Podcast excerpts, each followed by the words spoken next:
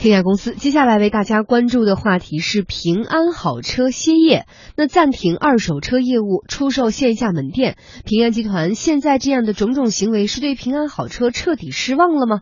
我们记者今天从平安好车了解到，目前整个平安好车业务都已经暂停了。相关情况，我们来听一段录音。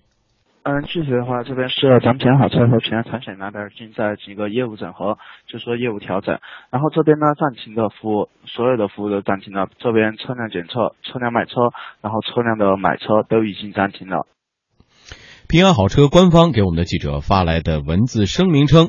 根据集团三点零战略，为了给平安产险的近四千万车险客户提供更好的移动互联车生活，平安好车和平安产险进行业务整合，让车主从买到好保险出发，进而用到好服务，享受好生活。平安好车和平安产险之间一直是紧密的业务协同伙伴，通过整合。车保险、车服务、车生活这条主轴将不断进化。无论是在用户迁徙方面，还是认证保呃质保方面、服务方面、汽车后市场服务方面等等，都将继续加强业务协同，形成更为强大的车主生态圈。与此同时，平安好车的一位工作人员还告诉记者说，原本的平安员工内部的购车通道现在也已经关闭了。那这边就相当于咱们平安的工内部工作人员，他们进咱们的新车那个自购通道也进不了的。不过，对于整合的进度，平安好车何时能够重出江湖？平安好车工作人员表示并不清楚。之后还会再开通吗？嗯，之后的话，这边我也不是很清楚了，这边要听总部的通知，总部现在还没有通知下来，我这边也不能盲目的给您一个回答。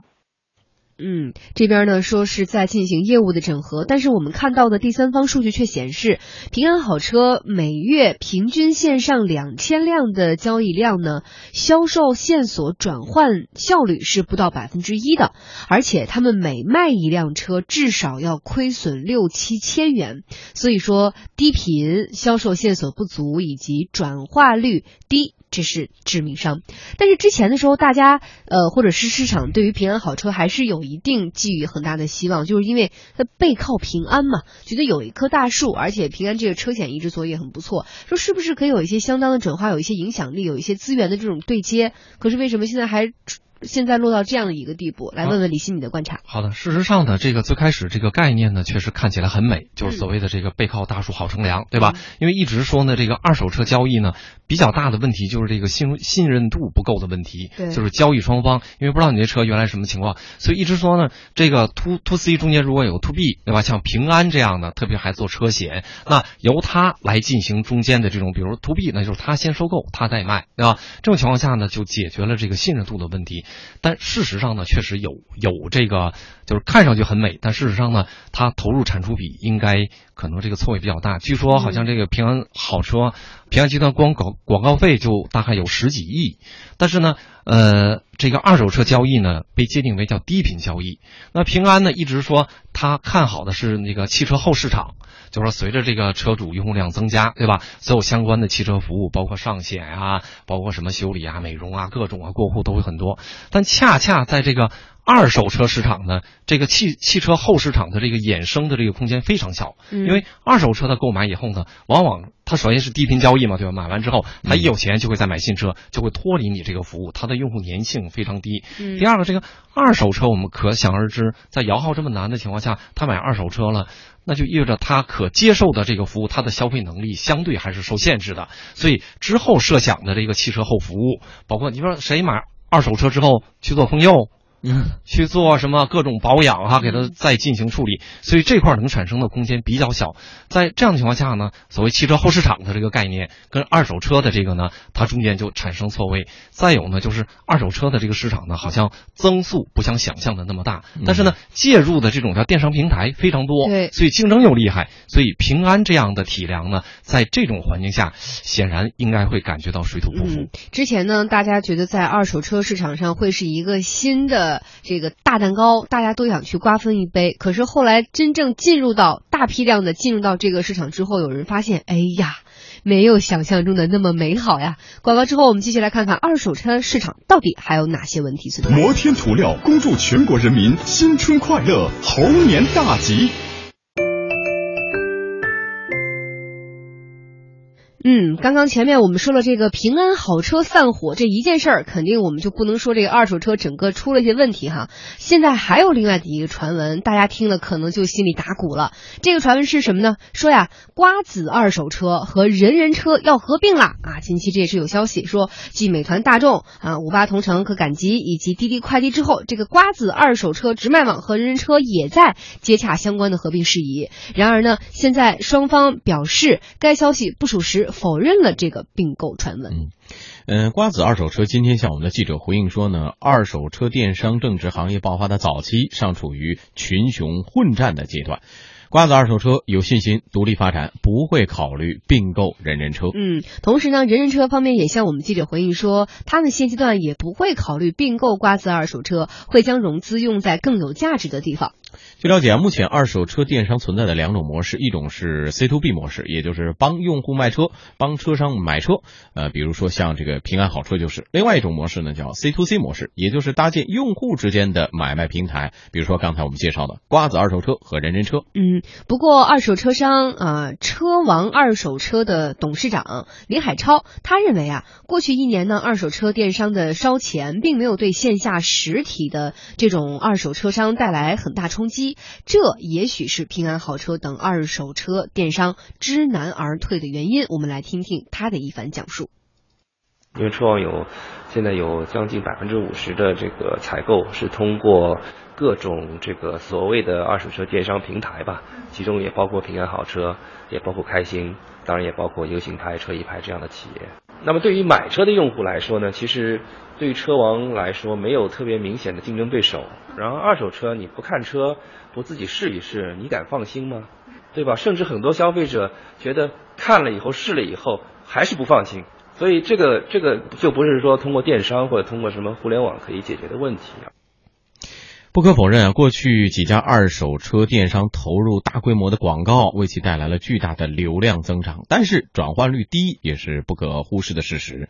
曾经有业内人士就透露了，广告带来的流量转化率仅有万分之几，呃，即刻成本高达上万元。如果算上运营成本和交易补贴，成本就会更高了。嗯，但是啊，开工就没有回头箭了呀。在中国未来二手车市场广阔前景的这块大蛋糕的诱惑之下，在竞争已经趋于白热化，后退就意味着失败的现实压力下，在高达百分之七十的市场增速的利好刺激之下，不管是优信还是瓜子或者是人人车，他们都不得不争取更多的融资和继续烧钱的模式，来维持他们前进的这个这个这个动力。但是这股动力。还能持续吗？光靠钱？因为刚刚我们听到这个瓜子二手车和人人车否认了他们合并的传言，但是我想说，在之前我们提到的那些合并之前，他们大概也是在市场上在放类似这样的信息。可是当真正的寒冬也到来的时候，真正的事实摆在面前的时候，钱也不是那么好烧的。李欣怎么看？呃，第一个呢，就是这个，这也从一四年开始到一六年这个过程中一直有个大背景，就是因为此前资本的这个咱们叫部分泡沫化，它。催生了很多行业内部细化的竞争对手，啊，它资本有部分泡沫化之后催生对手，然后呢，从去年开始，这个资本泡沫开始挤压，然后呢，投资方认为不需要这么多投资的，呃，不需要这么多竞争对手了，所以开始形成这种叫竞争对手从相爱从相杀到相爱，对吧？在这种情况下呢，就是这个它合也好分也好，都是资本方的意愿，特别是在这个 O to O 也好，电商也好，都有这个问题，所以呢。不管这个，咱说瓜子、人人车，包括 to B 的，刚才说的这个叫优信贷或者车易贷，嗯，这个他们不管它未来情况怎么样，首先取决于资本的情况。那资本呢，确实一直说这两年的资本的这个情况，一直好像说不太恰当，说叫资本寒冬。所以在这种情况下呢，靠着资本催生的这种市场或者竞争对手，它的这个情况一定会被挤压，是肯定的。第二个呢，也不太看好的就是整个汽车产业，除了新能源汽车，嗯，去年好像整个从资本市场啊，从这个报表啊、财务报表，整个汽车市场、汽车行业也处于一个下滑的状态。我们就说，那你汽车下滑。二手车显然也会跟着下滑嘛，这是一定的。它价格新车的价格都在什么折价啊，大幅下滑，那二手车肯定这。所以呢，可能还有一个契机是什么呢？就是政策环境。据说呢，这个呃，二手车一般依赖这种，比如说当地政府对于这个旧车限迁这种规定啊，对于你处理通道这种规定，这种规定呢，往往给二手车呢一种新利好。那这种利好有了，带动一些资本。但是呢，总的来说，这个市场是一个细分市场。刚才说过，是低粘性，然后低频交易，它注定了只能容下一两家，就这一两家呢，掌握市场的绝对优势，有议价权，然后呢，为自己获得部分盈利空间，虽然非常低。第二个呢，就是因为它是低频交易，所以它的盈利更多的还要靠因为这个交易产生的其他的高频的服务，比如说修车。比如说一些因为二手车交易产生的这种服务啊、过户啊什么，那这两块加到一起能支撑一两家巨头。嗯，此外的这种竞争对手呢，如果失掉了资本的这个推动，应该。会处于这种叫洗牌、淘汰或者并购。对，虽然说未来的这个二手车市场确实有很大的这个增速，但是就目前的国人的心理而言，就是车啊，虽然价格已经偏低了，但是它对于国人而言，它依然是家中的一个大件儿。嗯，很多人依然愿意这个大件儿是个新的，是个完全属于我的。这种国人的心态，其实短时间内是很难完完全全的更改。所以你这个消费的人群还是有边际。对，在短期内是不可能进行有个大规模的这种增量的。另外一方面就是，目前我们也听到平台确实很多，但是真正能够博得大家就这个非常实打实的信任的大平台，目前还没有诞生。所以这也是这个二手车市场还就是，哎呀，看似很好，但是却没有那么美丽的一个原因哈。是的，嗯，那么未来我们也会持续的关注这一块市场，呃，在一些新的变化以及新的刺激之下，还会发生一些什么。